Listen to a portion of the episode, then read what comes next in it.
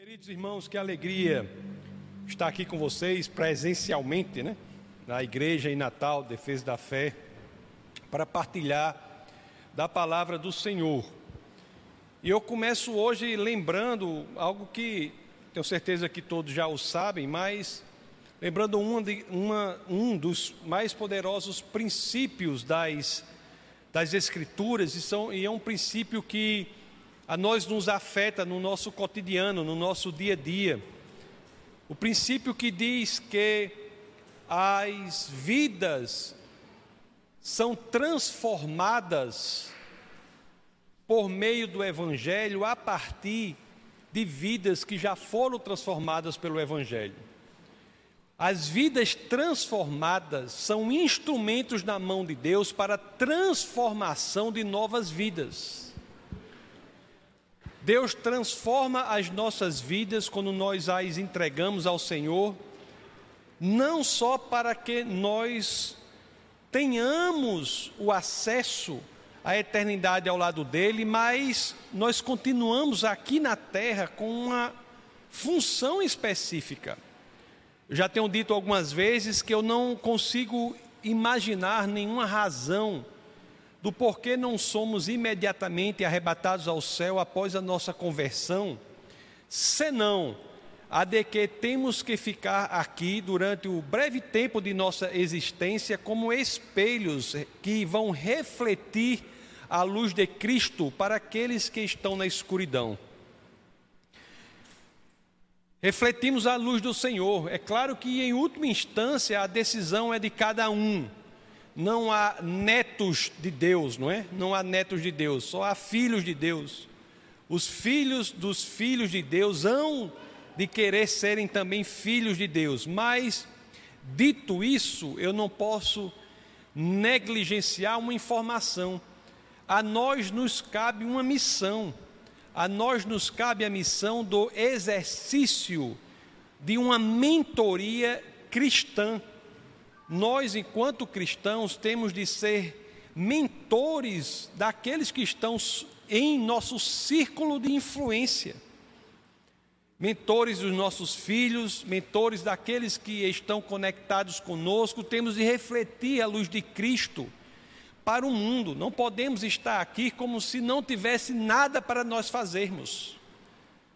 Há, um, há algo específico que é pedido de nós temos que refletir Cristo e entregar nas mãos do Senhor. Nós não somos, em última instância, responsáveis pela vida do outro, nem do nosso filho, mas somos responsáveis pela mentoria cristã que é colocada em nossas mãos.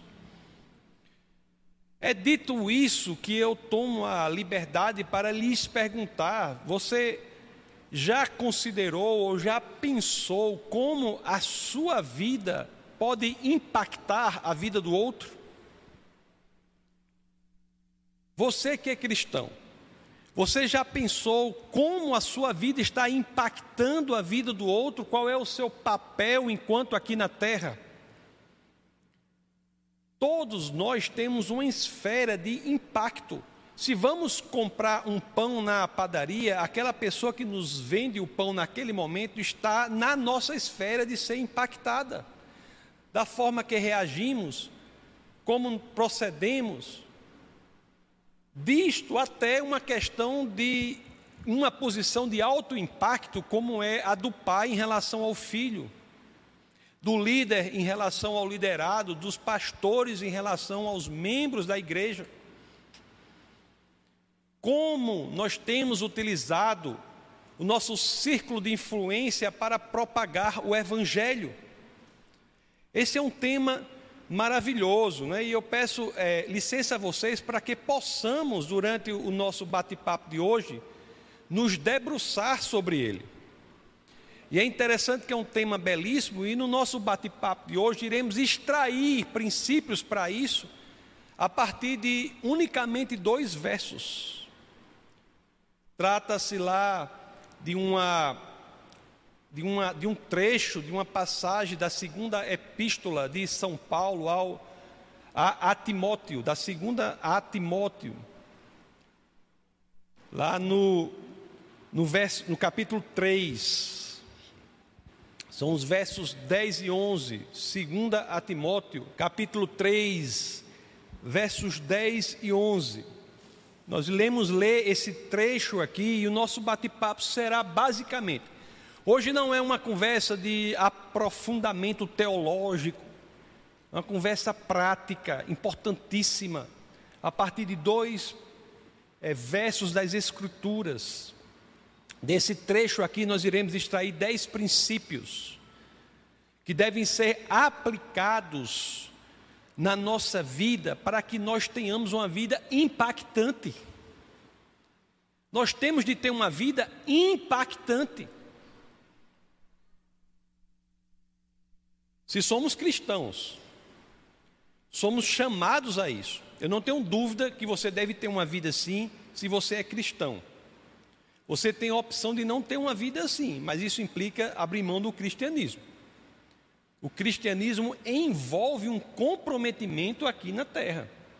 Do contrário, repito, nós seríamos arrebatados imediatamente. Então vamos lá, vamos ler 2 a Timóteo, capítulo 3, versos 10 e 11. 10 e 11. 2 Timóteo 3, 10 e 11. Assim dizem as Escrituras, estou aqui na, na NVI.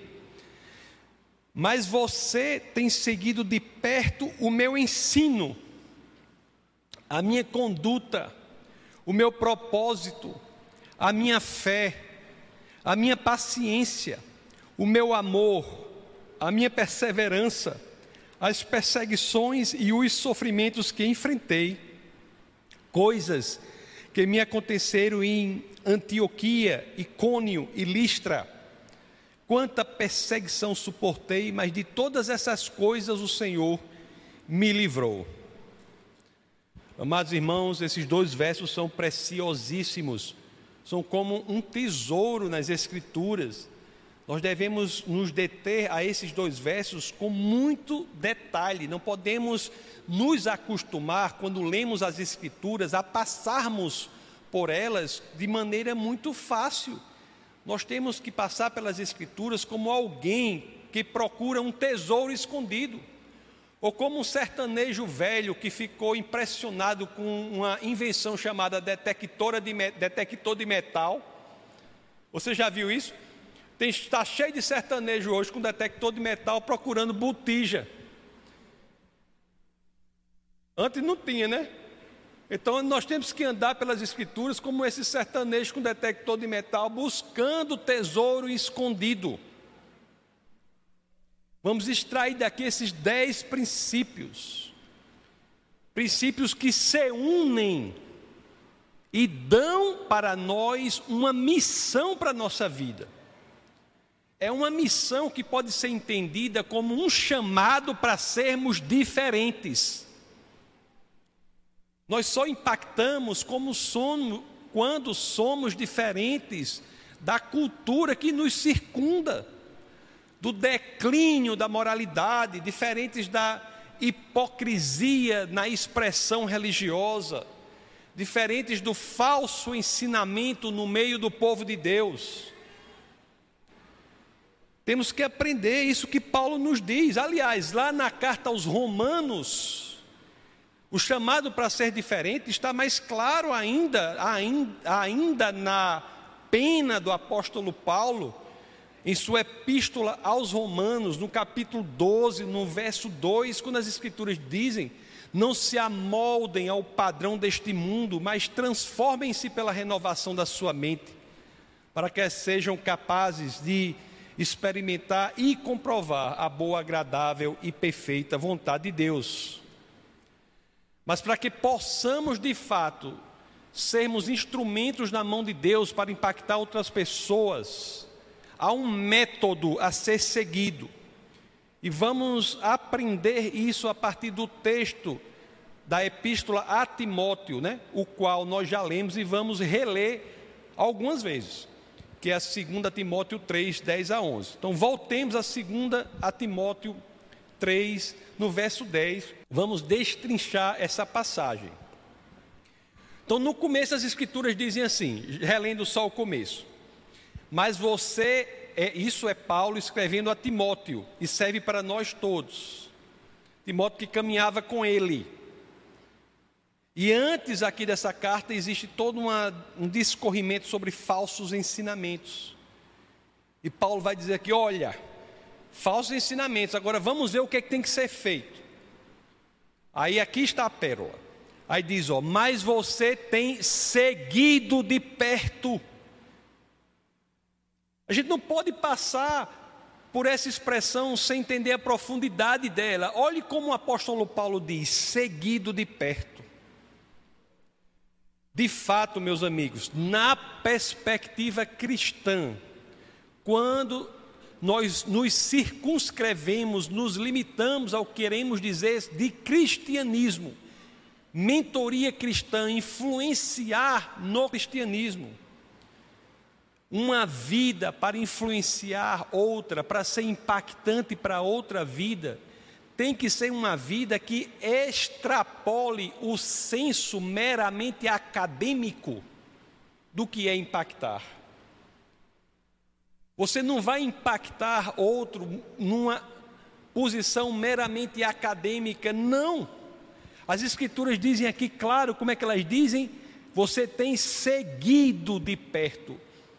O Timóteo seguia de perto as dimensões mais profundas, amados irmãos, do cristianismo são verdadeiramente passadas pelo que é vivido com o outro.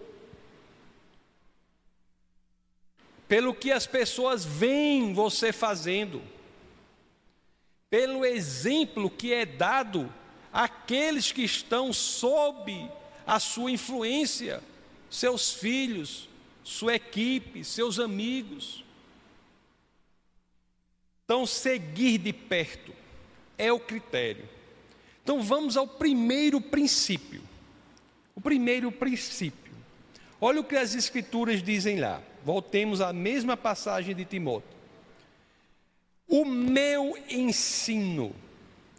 Primeiro princípio é esse. O meu ensino tem de ser seguido de perto. É assim que Paulo diz a Timóteo. O que é que nós aprendemos aqui? Aprendemos que na mentoria cristã, a genuína doutrina é aprendida pela vivência no ensino. O que Paulo apresenta aqui ao usar o pronome meu, ele não está dizendo, você tem que seguir de perto os ensinamentos da Tanar, da Torá, das escrituras que ele tinha. Ele não está dizendo isso ele está colocando um pronome que dá ao elemento da doutrina um aspecto relacional. Para saber o que é dele, tem que andar com ele, tem que conviver com ele. Você tem seguido o meu ensino. Paulo apresenta aqui de maneira belíssima uma linguagem relacional relacional. Aliás, todas as vezes em que as Escrituras falam sobre verdade, falam num contexto relacional, de relacionamento. O pai, o líder, qualquer pessoa tem que deixar claro para as pessoas com quem convive aquilo em que ele, o líder, o pai, acredita. Não basta ao filho saber, meus amados, em que o pastor acredita, em que a igreja acredita, em que a doutrina A, B e C quer dizer, não basta.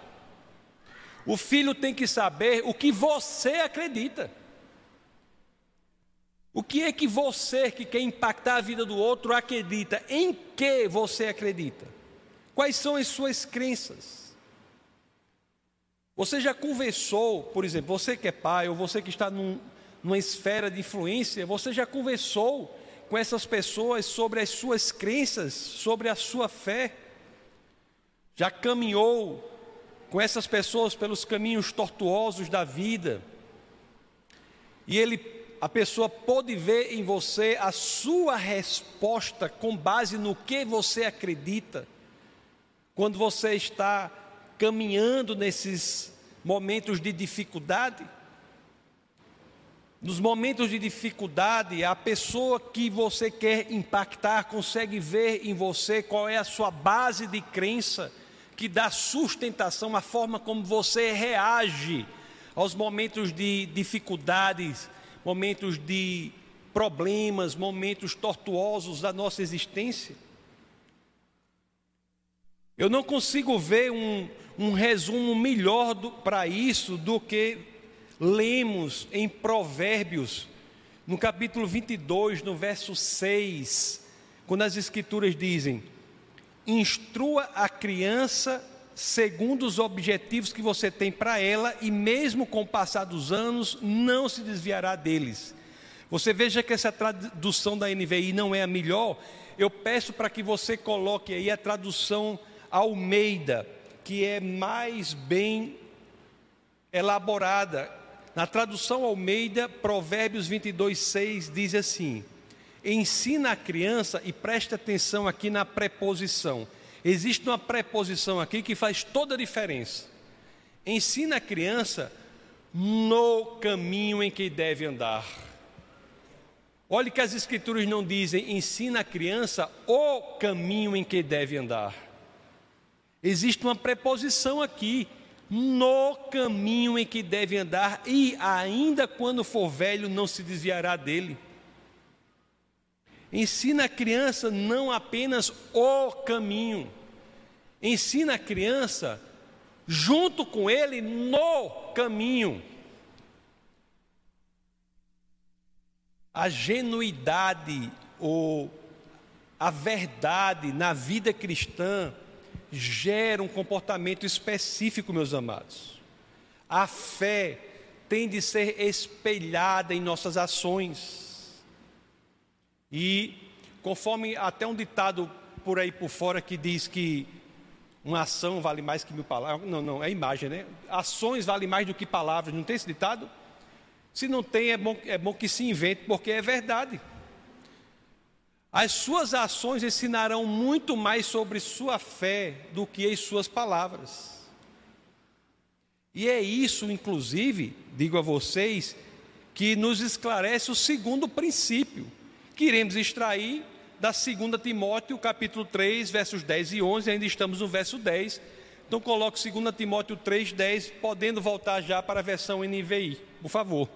Olha o que as Escrituras dizem. Mas você tem seguido de perto o meu ensino, a minha conduta. Aquela pessoa que você quer influenciar tem que seguir de perto a sua conduta.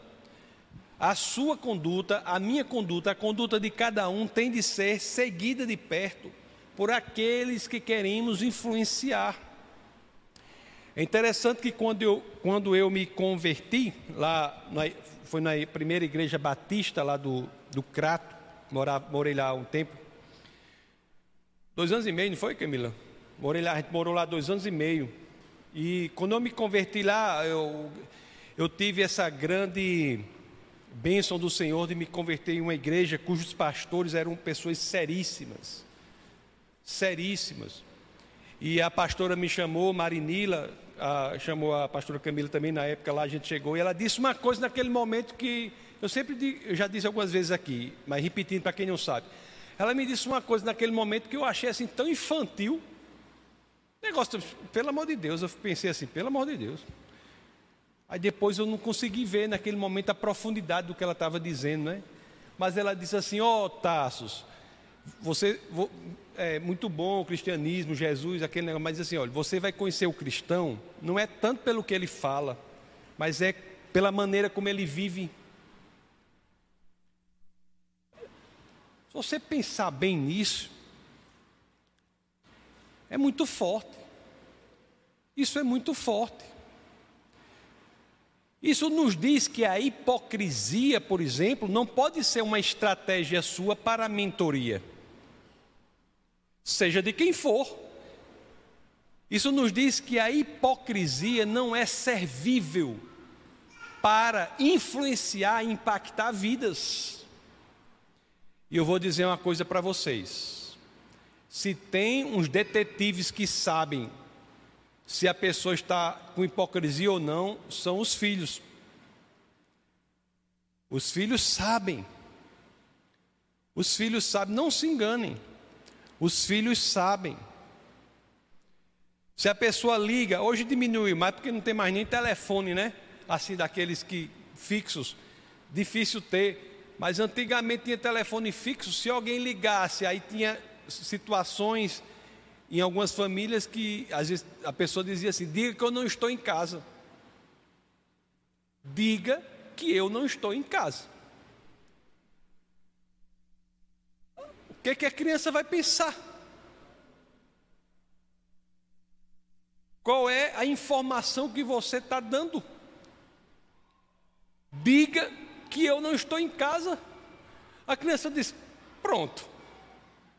Dentro dela, o que, que ela vai pensar? Nós pregamos um modo de viver, meus amados. A forma como reagimos, aquilo em que gastamos o nosso dinheiro.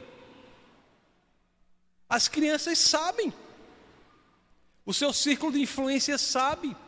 Você pode gastar o seu dinheiro em que você quiser. Mas eu estou dizendo que em que você gastar, passa uma informação para aqueles cujas vidas você quer impactar.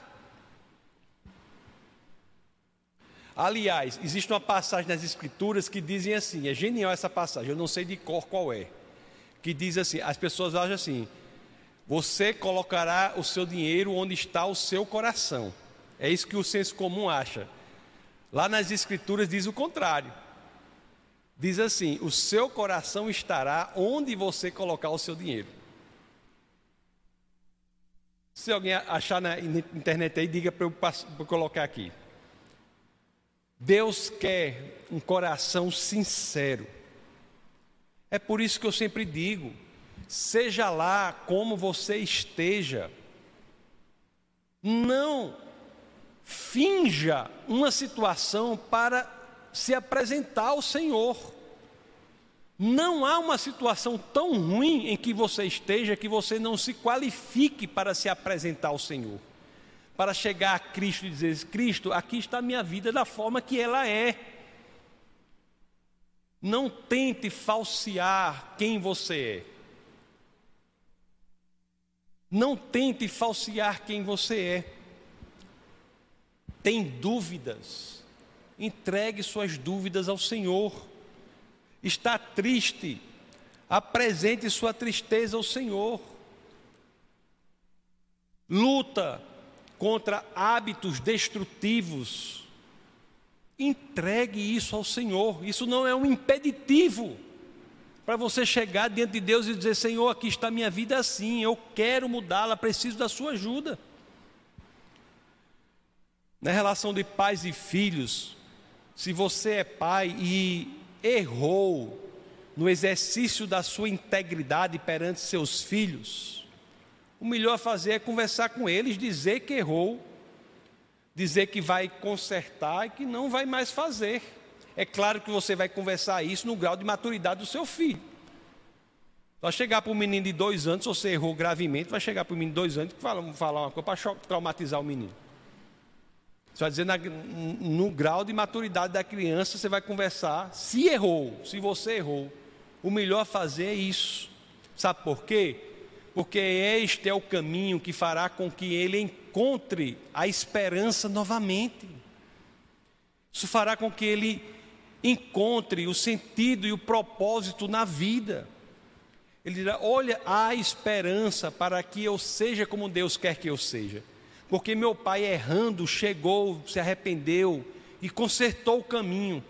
Essa é a mensagem que temos que passar para aqueles cujas vidas nós queremos impactar.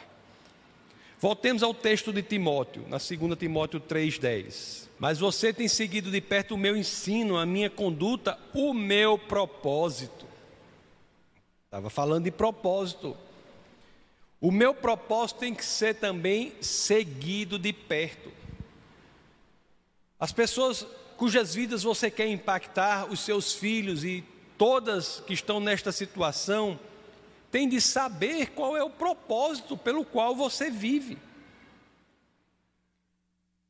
Se perguntarem a seus filhos assim, qual é o propósito da vida de vocês? Ou se perguntarem às pessoas cujas vidas vocês impactam, qual é o propósito da vida de vocês? O que, você, o que será que os filhos ou essas pessoas dirão? O que será que elas dirão? Paulo, ele escreve aqui a Timóteo, era uma pessoa que tinha uma missão. Ele estava indo a algum lugar, ele buscava o direcionamento de Deus e sabia para onde ia. Ele se esforçava para descobrir esse direcionamento. E isso era para ele, o apóstolo Paulo, que podia exercer qualquer função em Roma. Era um homem de extenso treinamento. Mas isso era para ele o propósito maior da existência dele. E quanto a cada um de nós, meus amados, esse deve ser o nosso propósito enquanto cristãos, buscar o que Deus quer que façamos, em qualquer área, em qualquer esfera, mas há um, um lugar específico que Deus quer que estejamos, para que reflitamos a luz de Cristo ali. Ou será que nós temos flertado com a terrível tentação de colocar outra coisa no lugar de Deus? Já estou com a boca mole de dizer aqui. Seja lá o que estiver, faça uma lista de prioridades na sua vida. Seja lá o que estiver no primeiro lugar dessa lista, este é o seu Deus. Voltemos aqui para o texto, 2 Timóteo 3, 10. Mas você tem seguido de perto o meu ensino, a minha conduta, o meu propósito, a minha fé. Paulo dizendo a Timóteo: Você tem seguido de perto a minha fé. Nossa fé tem que ser algo que tem que ser seguida de perto por aqueles a quem impactamos. É muito fácil, eu acho, falar sobre fé mas não é tão fácil viver a fé nos momentos de grande dificuldade. Não é tão fácil. É mais fácil falar. Quando tudo ao nosso redor parece que desmoronou, será que a nossa fé estará ali como um duto nos conectando a Cristo? Será? Será que nas dificuldades mais impressionantes da nossa vida, naqueles momentos mais tenebrosos, terríveis, porque passamos e todos passam, eu passo, todos passam. Será que nesses momentos mais difíceis de nossa existência, quando estamos com um problema muito grande diante de nós, problema na nossa família, na nossa saúde, com nossos filhos, no nosso trabalho? Será que nessas situações o que é visto saindo da nossa boca é uma expressão de fé? Será? Amados irmãos, nós temos que cultivar fé como uma resposta imediata aos problemas. Temos que cultivar isso em nós. Nós temos que ser igual aquele, aquela música do mosquito, que eu toda vez me esqueço da letra, como é? Hã?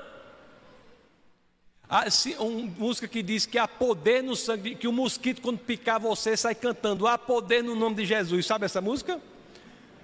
Tem uma música que diz que se. É assim mesmo, não é? No, no sangue a poder no sangue de Tem uma música que diz assim: Você é tão crente, tão crente. É porque eu, eu não canto, porque se eu cantar, vai som se desviar, não sei quantos. Mas tem uma música que diz assim: quando você tem que ser tão crente, tão crente, que quando o mosquito picar o seu sangue, beber do seu sangue, ele sai voando. Há poder no sangue de Jesus. Tem uma música que a letra diz assim: a resposta imediata da nossa vida tem de ser fé tem de ser fé, principalmente nesses momentos de maiores dificuldades, vicissitudes, intempéries, escuridões, momentos tenebrosos, tortuosos, escorregadios da nossa existência. a maneira como reagimos nesses momentos falará muito às vidas que queremos impactar. Vamos voltar ao texto agora para ver o próximo princípio, 2 Timóteo 3, verso 10. Mas você tem seguido de perto o meu ensino, a minha conduta, o meu propósito, a minha fé, a minha paciência. A minha paciência. Eu, tenho, eu, sou, eu acho que eu tenho mais problema, um problema grande nisso aqui. Mas é verdade. Temos que lutar, porque muitas vezes, amados irmãos, os planos andam mais devagar do que gostaríamos que eles andassem. Muitas vezes. Muitas vezes os nossos planos andam muito devagar. E a gente tem vontade de dizer: bora Jeová, bora Jeová. né? A vexa, né? A vi, a vi Jeová, a vi, né? A vexa. A gente tem vontade de dizer isso. Mas um elemento da realidade com o qual temos que aprender a conviver cultivando a paciência é que nós plantamos sementes e elas não crescem logo amanhã. Então não podemos desistir, meus amados irmãos, que Deus colocou em nosso coração. Se plantamos semente, não podemos desistir da planta. Com a mentoria é assim. Nós plantamos semente. Ó, oh, na vida pastoral está repleto disso. E quando nós não entendemos isso, é uma porta para a depressão. Pastor Marcos faz, tem um grupo de pessoas que trabalham cuidando de outros pastores, né? O nome Limiar. Limiar. Cuidando de outros pastores, um grupo seríssimo. Conheço inúmeros pastores de vários lugares do Brasil e do mundo que são acometidos por depressão profunda e muitas vezes é porque não entendem o elemento da paciência. Muitas vezes é isso. Porque querem, esperam do outro e o outro não corresponde.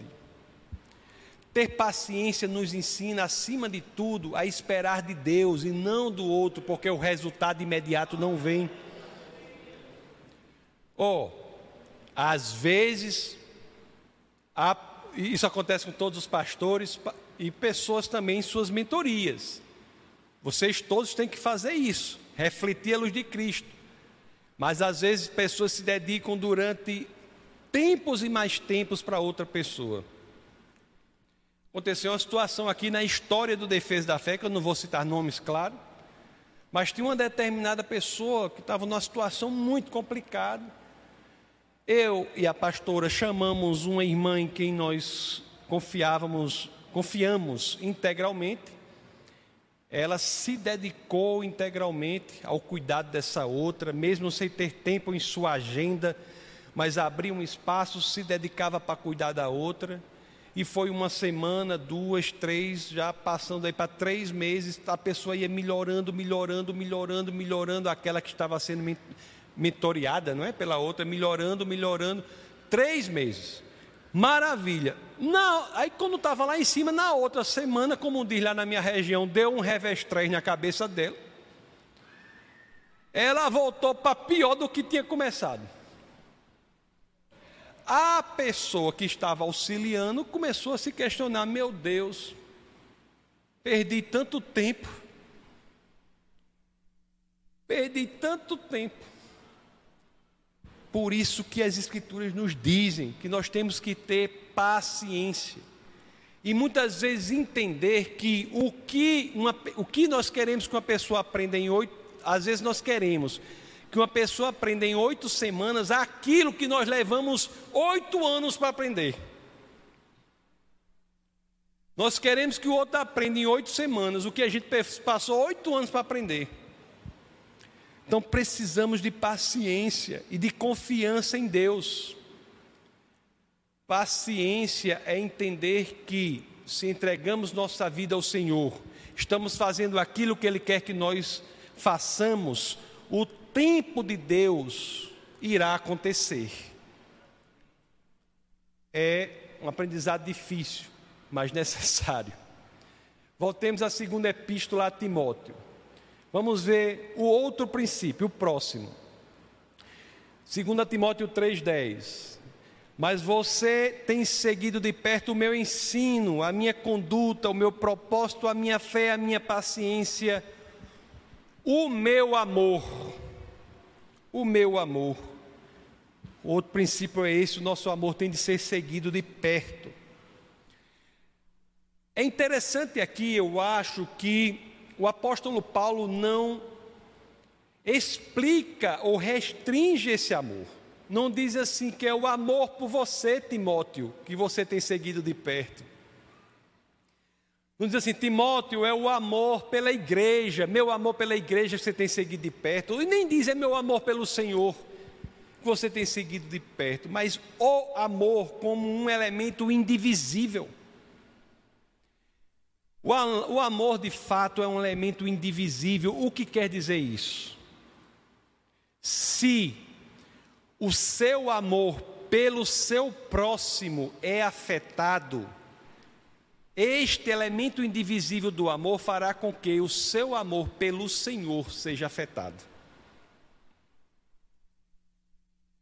Eu vi uma vez uma pessoa dizer algo que eu ainda não estou absolutamente convencido da estou sabendo aqui. Eu não estou absolutamente convencido disso, da veracidade disso, mas me fez pensar por anos aí, estou pensando ainda. Se vocês tiverem a resposta, me digam ao final. Que ele disse assim, ó. Ele disse assim, essa, essa pessoa disse para a gente assim, a pastora estava também, disse assim, ó.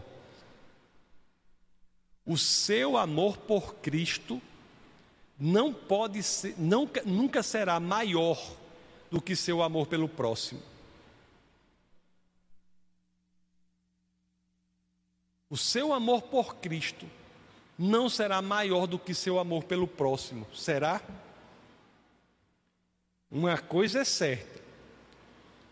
Se o seu amor pelo próximo, e aí eu tenho a convicção disso, for afetado, o seu amor por Cristo sofrerá isto que o amor pelo próximo sofreu. Será influenciado. Essa lógica aqui não é minha, né? Tá nas escrituras, claro. Eu não posso pregar a minha própria opinião. Lá em Mateus, no capítulo 5, do verso 23 ao 24, olhe se não é este princípio que está por trás dessas passagens aqui. Mateus 5, 23 e 24, olha o que as escrituras dizem. Portanto, se você estiver apresentando sua oferta diante do altar e ali se lembrar que seu irmão tem algo contra você, deixe sua oferta ali diante do altar e vá primeiro reconciliar-se com seu irmão. Depois volte e apresente a sua oferta. Uma coisa é certa, amados irmãos, nós temos que trabalhar em nós o poder do amor. Quando pessoas fazem algo contra nós, como fica o nosso coração? Os nossos filhos têm de ver o amor em nosso coração.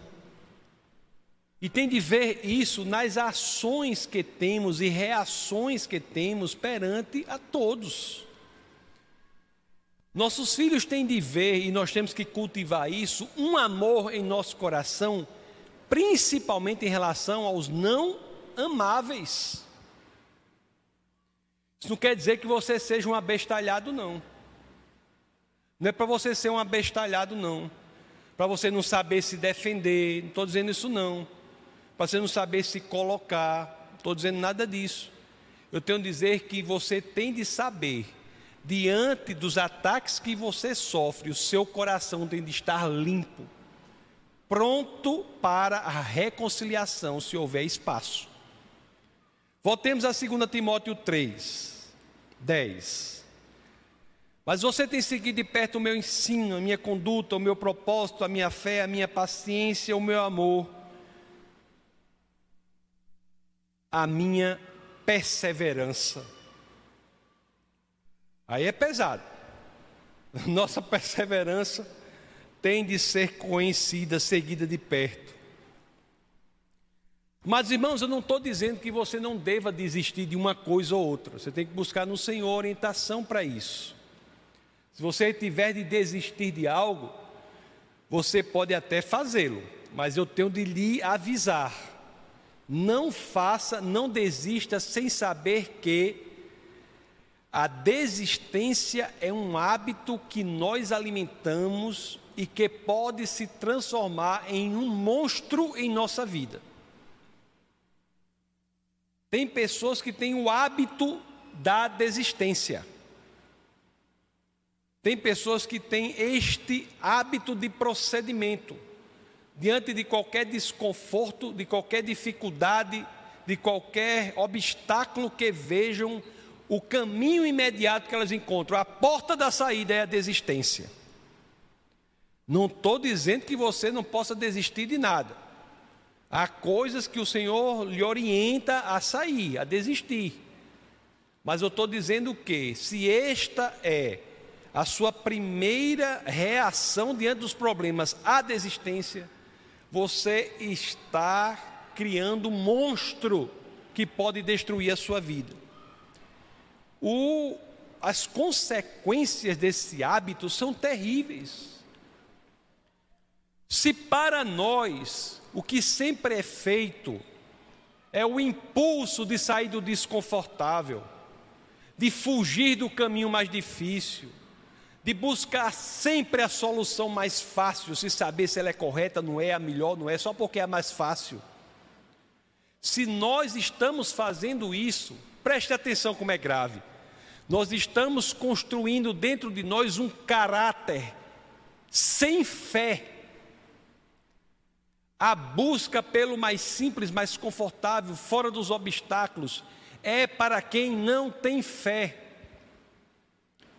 A busca pelo mais confortável sempre minará a sua fé.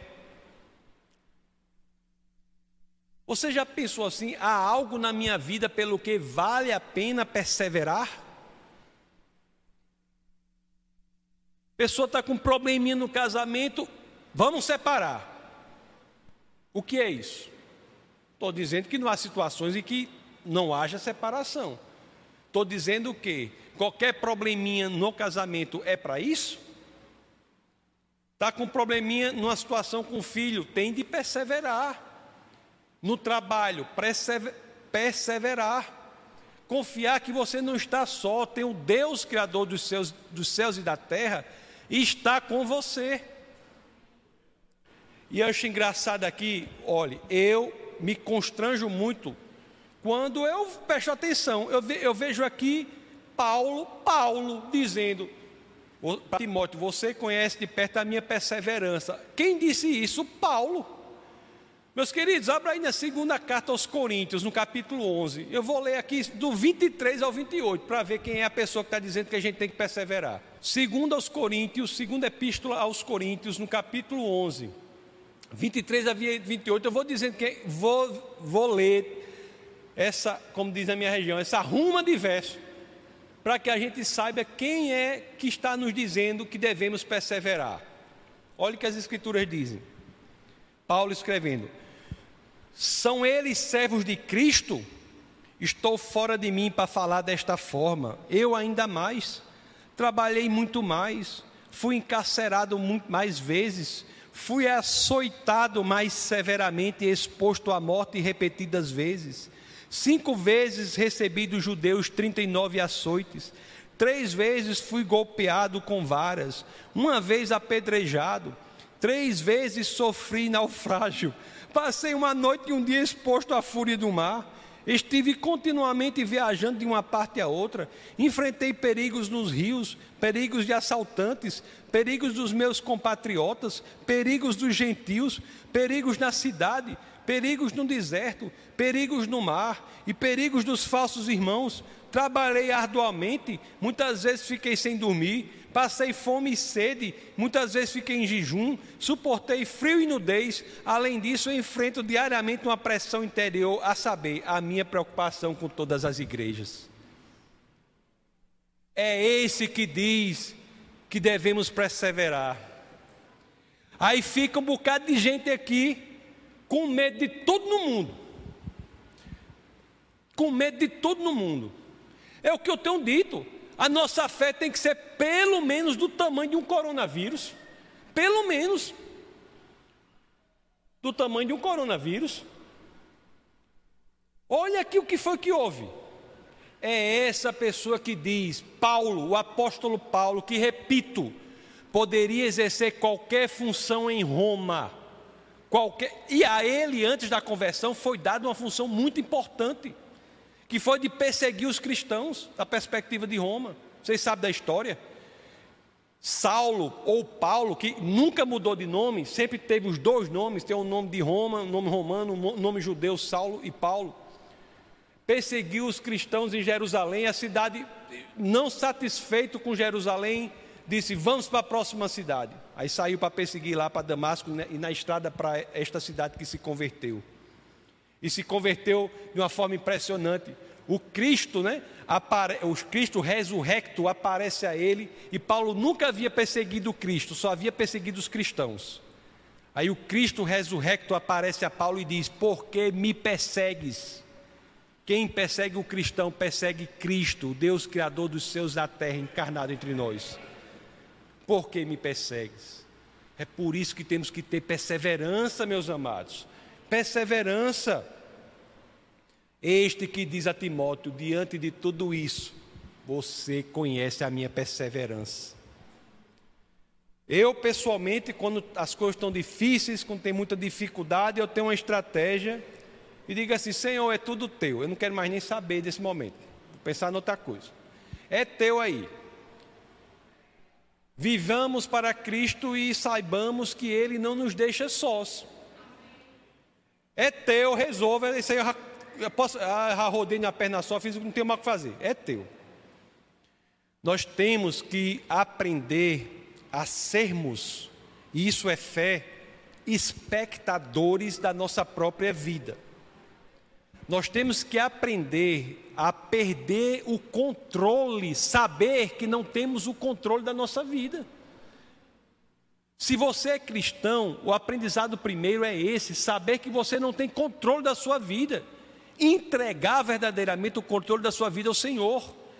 Senhor, é para eu ir para o norte, para o sul, para o leste ou para o oeste? É para eu ir para onde? No norte tem leão, no, no, no sul tem um bocado de, de pé de siriguela, porque diz que um caminho, um carrinho de mão cheio de siriguela é a melhor coisa que existe né, no mundo, né? Assim, no mundo. No norte só tem siriguela, no outro só tem leão, no, tem espinho no outro, tem.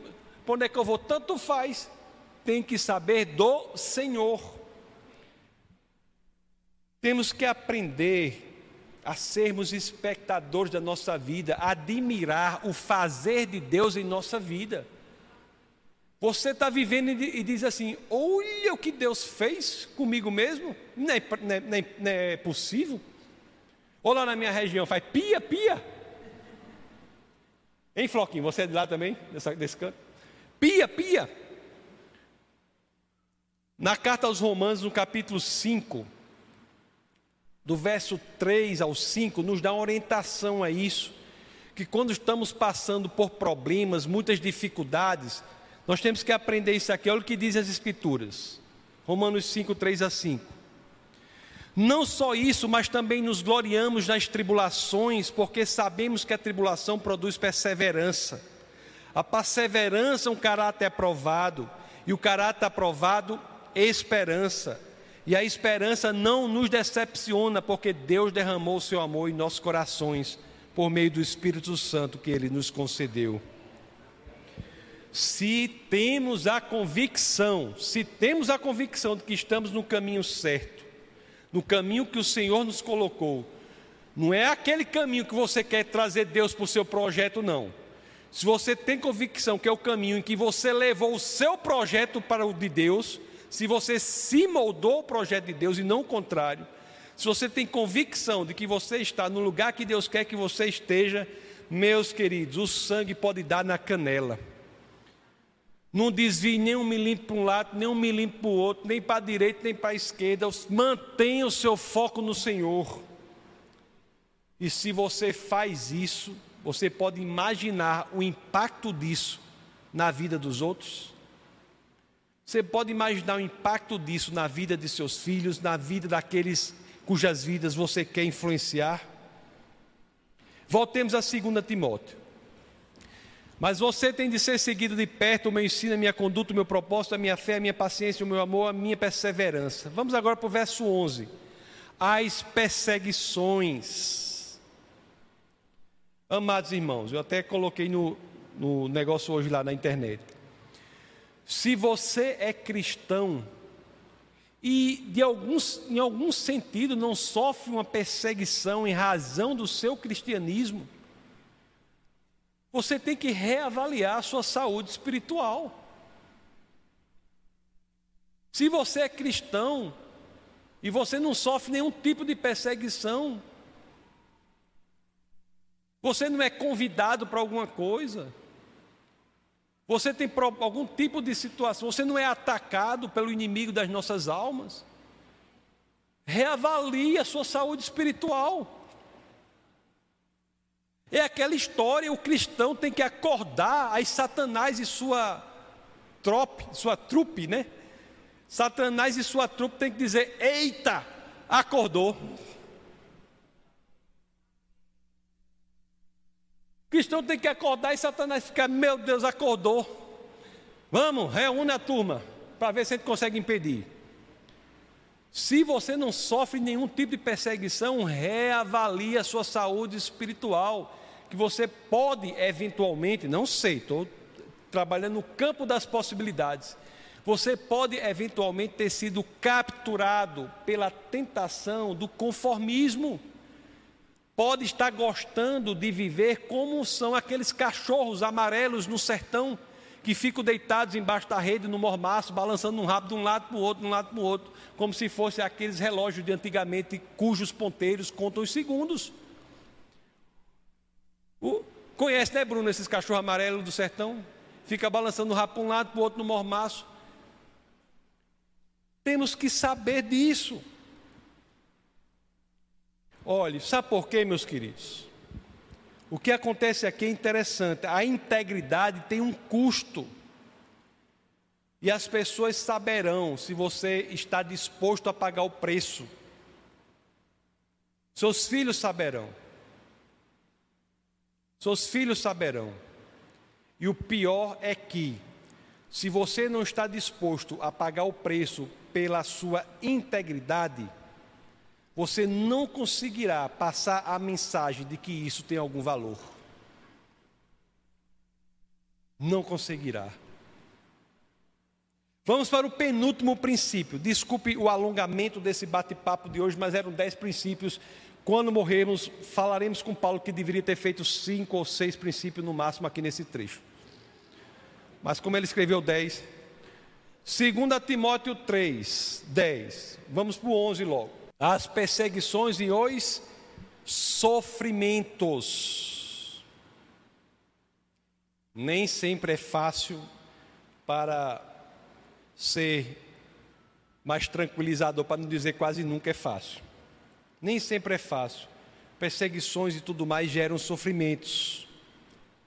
Mas os sofrimentos, amados irmãos, não é que Cristo nos dá o sofrimento, mas o sofrimento tem algo importante. Os sofrimentos testam a nossa fé. Não é que Deus quer testar você, Deus já sabe tudo sobre você. Mas sabe o que eu descobri? Muitas vezes nós temos de saber os limites da nossa própria fé. Nós precisamos saber até onde conseguimos ir para que tenhamos a coragem e a fibra para levar a missão de Deus adiante. Voltemos a 2 Timóteo agora. Vamos para o último dos princípios. E esse princípio é top. Eu quero que você coloque o 10 aí, 2 Timóteo 3, 10. Vamos ler todo 3, 10 e 11 agora, que é o último dos princípios. Mas você tem seguido de perto, são princípios que devemos cultivar. Aquele que estamos influenciando deve seguir de perto essas coisas, para que nossa vida seja impactante na mentoria cristã. Então, olha aqui o que as Escrituras dizem. Mas vocês têm seguido de perto o meu ensino, a minha conduta, o meu propósito, a minha fé, a minha paciência, o meu amor, a minha perseverança. 11. As perseguições e os sofrimentos que enfrentei, coisas que me aconteceram em Antioquia, Icônio e Listra. Quanta perseguição suportei. E agora vem a outra coisa que tem que seguir de perto. Mas de todas essas coisas, o Senhor me livrou. A minha libertação pelo Senhor, de todas as coisas, tem de ser seguida de perto pelas pessoas que queremos influenciar. Os nossos filhos e as pessoas cujas vidas queremos impactar, têm de saber o quão o Senhor já agiu em nossa vida para nos libertar. Quantas libertações nós já tivemos, meus amados? Quantas curas da alma e do corpo nós tivemos? As pessoas que você estiver mentorando têm de saber disso. Você tem que saber disso. Você tem que relembrar-se disso. Eu vivo aqui dizendo, a oração de agradecimento é uma das mais importantes do mundo. Por quê? Não é porque Deus é carente, não. É porque ao agradecer ao Senhor, você estará renovando em sua mente, trazendo de volta à sua mente aquilo que Deus fez por você. Porque você acha que Davi enfrentou Golias? O menino da um curumim, era um curumim. Por que você acha que ele enfrentou Golias? porque Deus já tinha estado com ele quando ele enfrentou um urso e um leão. Ele relembrou-se, trouxe a mente disso. Eu ter medo dele, eu enfrentei um urso e um leão. O Senhor esteve comigo. Se Deus já lhe curou disso, daquilo, daquilo outro, traga a sua mente, porque esse Deus que fez isso será o que fará novamente. Temos que trazer a nossa mente o que o Senhor fez por nós. Por alguma razão macabra, o inimigo de nossas almas tem como uma de suas estratégias principais sugestionar que o que Deus faz em nossa vida não foi Ele, e isso destrói a sua fé. Aqui no Defesa da Fé muita, teve muita situação de pessoas que foram miraculosamente curadas de doenças crônicas que enfrentavam por anos, se não décadas. Passou pouquinho tempo depois, afastaram-se do Senhor. Estou falando de defesa da fé, não, a pessoa pode ir para qualquer igreja séria que quiser. Estou falando do Senhor. Afastaram-se do Senhor. Nós temos que relembrar isso, trazer a nossa memória curas da alma, tranquilidades, paz que o Senhor dá em meio às dificuldades, restaurações de relacionamentos. Nossos filhos e mentorados sabem disso. Deixe os seus filhos saberem o quão maravilhoso foi o Senhor. Na mensagem de Josué, a mesma coisa. A mesma coisa. Quando aquela geração que havia nascido no deserto, porque a, a geração anterior não, não confiou que Deus era capaz de fazer o que prometeu, que prometeu. A geração que foi para o deserto disse assim: Deus, os obstáculos são grandes demais. Aí vamos morrer no deserto e assim aconteceu. E a geração que nasceu no deserto, quando foi entrar na terra prometida, Canaã, onde, de onde emanava leite e mel. Tudo estava feito lá, casa, estava tudo feito lá. Quando iam entrar lá, Josué faz a, a Conferência Nacional do Povo de Deus, primeira Conferência Nacional do Povo de Deus, E a mensagem principal da sua, da sua fala é: não se esqueçam do Senhor. Não se esqueçam do Senhor. E aquela geração que entre Canaã é a primeira geração de que as Escrituras dizem que não conhecia o Senhor. Que não tinha obedecido o Senhor, as Escrituras já estavam cansadas de dizer: Deus e o mundo não obedeceu ao Senhor, começar por Adão. É, Deus e o mundo não obedeceu ao Senhor, mas conhecia. Essa geração de Canaã é a primeira que as Escrituras dizem, não conhecia o Senhor. Por quê? Porque tem que trazer à memória o que Deus fez. Fale para o seu filho o que Deus fez por vocês. Ensine a orar a, a oração de agradecimento. Amados irmãos,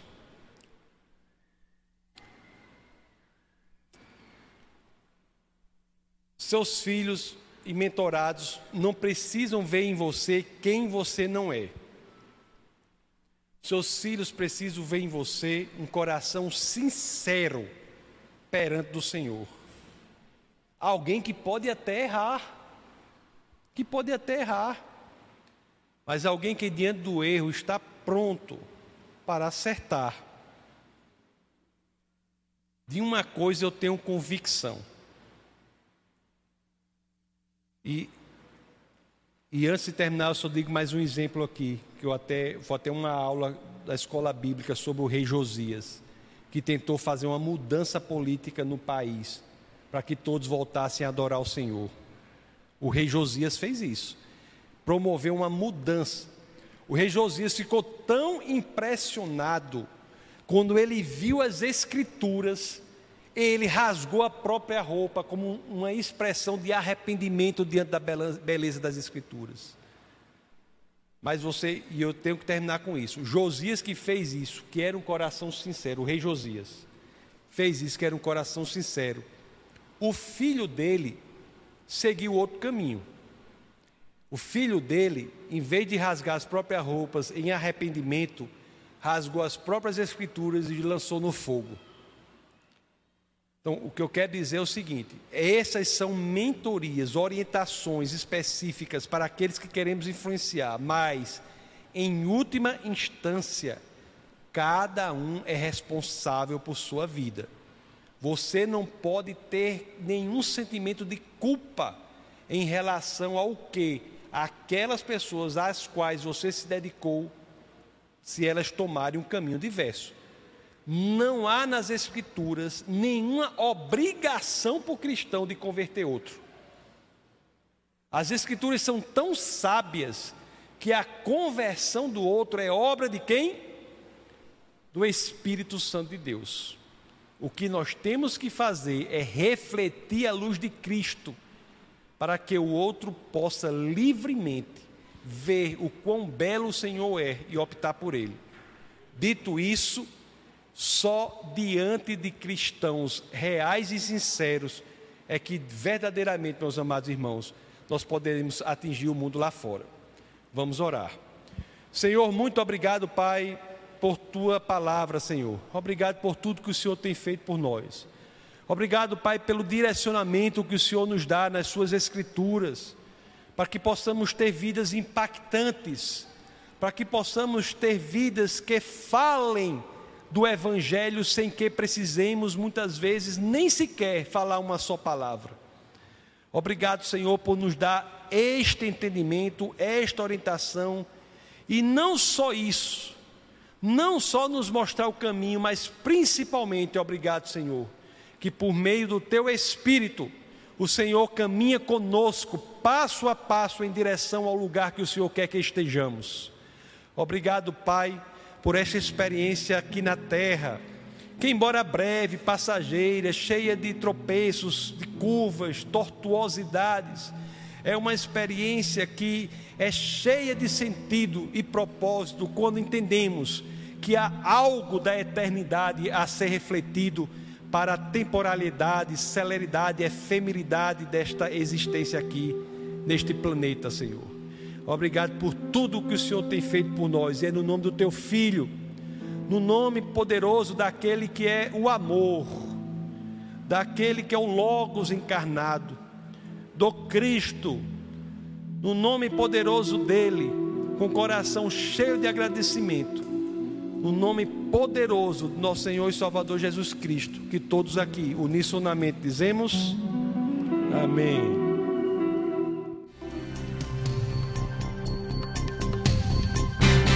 Essa foi uma produção do Ministério Internacional Defesa da Fé, um ministério comprometido em amar as pessoas, abraçar a verdade e glorificar a Deus. Para saber mais sobre o que fazemos, acesse defesadafé.org.